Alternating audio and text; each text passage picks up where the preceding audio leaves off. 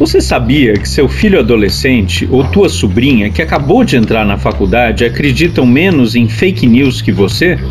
É isso mesmo. Saiu mais uma pesquisa associando predisposição a acreditar em desinformação em relação à idade.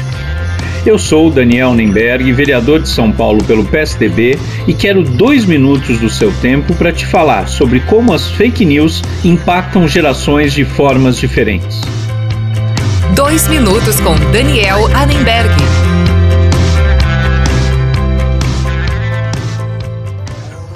Ainda não há um consenso do porquê das pessoas que nasceram antes da década de 80 serem mais influenciadas pelas fake news.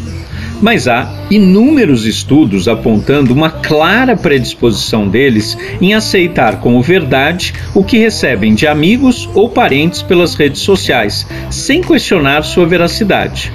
Mas parece que as pessoas nascidas depois de 1997, a chamada geração Z ou pós-millennials, são mais desconfiados do que nós.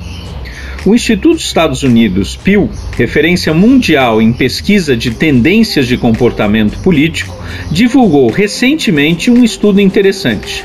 Eles identificaram que, embora 83% deles consumam notícias por meio de redes sociais, apenas 7% afirma confiar plenamente no que recebem nessas plataformas.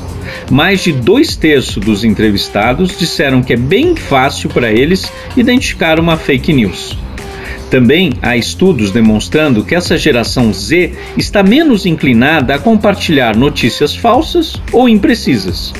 O fenômeno das fake news não vai desaparecer nem tão cedo, mas pelo menos já temos uma luz no fim do túnel. Você ouviu Dois Minutos com Daniel Annenberg. Siga o Daniel nas redes sociais e acompanhe o que ele anda fazendo por São Paulo no danielanenberg.com.br.